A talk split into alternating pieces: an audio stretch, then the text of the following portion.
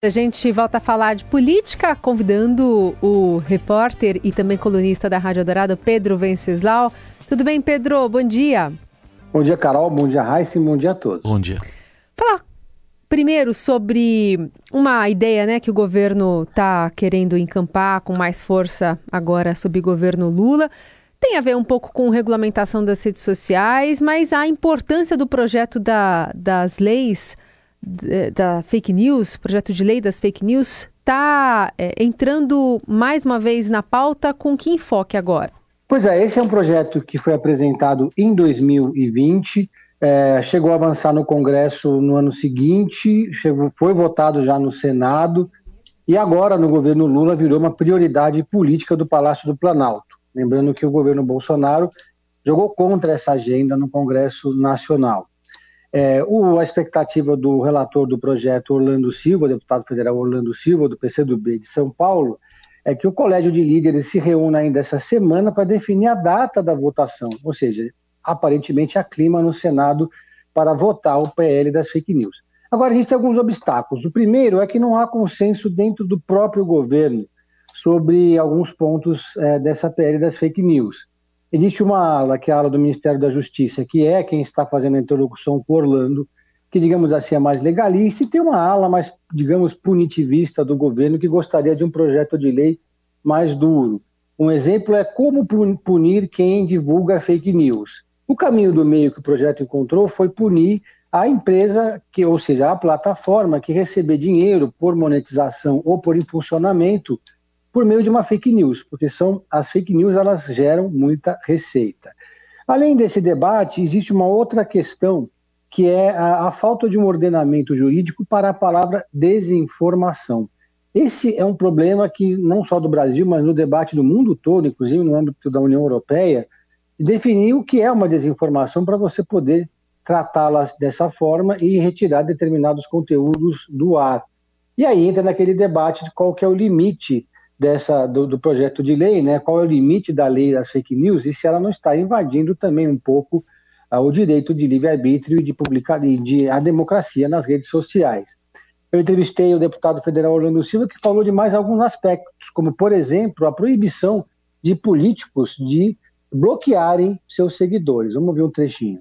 Nós criamos um conceito de contas de interesse público, que são contas de agentes públicos que de fato não é o cidadão, mas é o deputado, é o gestor, é o prefeito. Por exemplo, o indivíduo ele pode bloquear quem ele quiser. Um agente público não. O agente público tem que estar aberto para receber críticas. Se por acaso alguém fizer um ataque, uma calúnia, uma injúria de difamação, que esse agente público processe essa pessoa por calúnia, injúria e difamação. A questão da imunidade parlamentar, na verdade, nós estendemos as redes sociais o que está previsto na Constituição, que é chamada imunidade parlamentar material, que é o que protege as opiniões e os votos dos deputados. Aqui tem muita maldade de gente imaginando que isso serve para blindar A, B ou C. Longe disso. A imunidade parlamentar nas redes sociais ou na tribuna do Congresso Nacional não pode ser usada para ocultar, proteger crime nem criminoso. Se o parlamentar incitar o golpe de Estado, isso é crime na rede social e é crime na tribuna.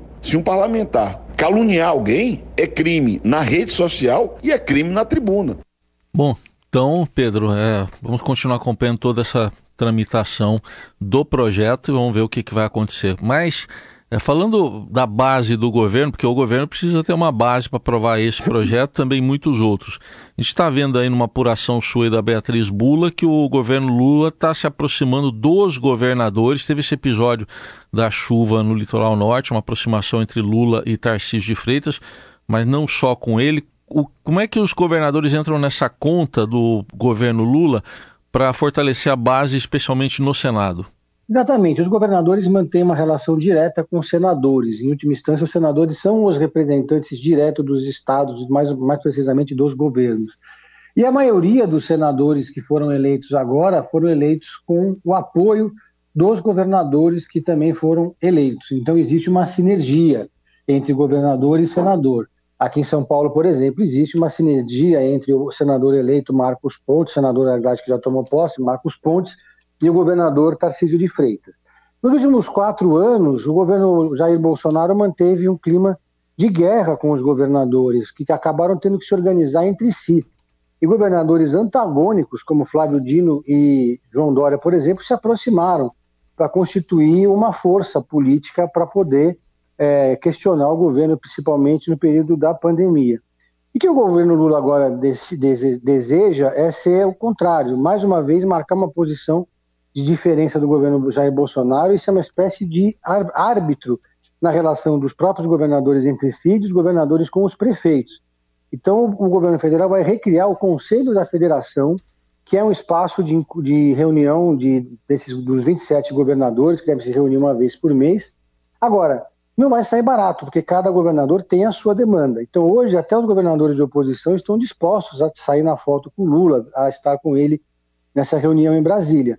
Mas se o Lula não, não atender às demandas do dos governadores, são 27 governadores com demandas diferentes, o Conselho corre o risco de ficar é, esvaziado e se tornar apenas um instrumento de marketing do governo. Então, tem muita gente esperando para ver se vai realmente funcionar esse Conselho. Agora, num primeiro momento, de fato, essa iniciativa ajuda a governabilidade no Senado. Pedro, vamos falar mais um pouquinho sobre é, aí de Brasília, enfim, sobre um personagem que volta hoje a estampar a capa do Estadão. O vencedor do Oscar do quarto de milha, o dono da Fazenda Alegria e padrinho da Praça Rochão, que usa dinheiro público para fazer agenda particular. Pois é, o ministro Juscelino Filho das Comunicações, é, mais uma apuração, furaço ali do Estadão, descobrindo que o ministro usou o avião da FAB para comprar em leilões de cavalo. O ministro já estava enrolado por ter usado o orçamento secreto para fazer obras, para construir uma estrada que passa por uma fazenda dele é, no Maranhão. O ministro das Comunicações que não tem nenhuma relação com o setor das comunicações, e a única justificativa para ele estar nesse cargo é que o presidente Lula conta com os votos do União Brasil. Então, é, o, o, Lula aceitou a indicação do senador Davi Alcolumbre. Aliás, vale dizer que a indicação dos três ministros do União Brasil, entre eles o Juscelino, foi um acordo feito entre o presidente do União Brasil, Luciano Bivar, e o Alcolumbre, mas que não conta com aval da bancada do União Brasil na Câmara dos hum. Deputados.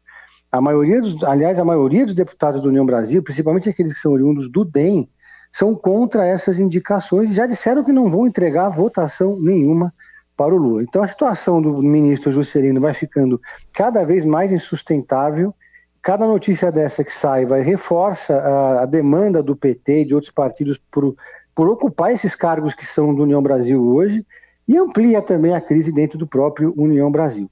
O partido ainda não se manifestou se vai manter a indicação do Juscelino Filho, mas já há sinalizações de que o, de que o presidente Lula vai chamar o União Brasil para uma conversa para, no mínimo, fazer uma substituição desse ministro tão problemático e que não tem nenhum histórico que se justifique ele ocupar esse cargo, né, Carol e Raíssa? Aliás, a gente até separou aqui, já que você também é o Pedro Insere, né? pelo Pedro Insere, uma trilha sonora do, da, do filme Cavalo de Guerra. Tá na Netflix para encerrar aqui a sua participação, já que a gente está muito bom. Falando que é do, do John Williams, a trilha, né? Filme do Spielberg. Produção de Spielberg. Quiser sugerir uma série, fica à vontade, de cavalo. Carruagens de fogo. Acho que essa cabe bem agora pro ministro, né? Valeu, Pedro. Amanhã a gente volta a se falar. Um beijo. Valeu, um beijo. Até mais.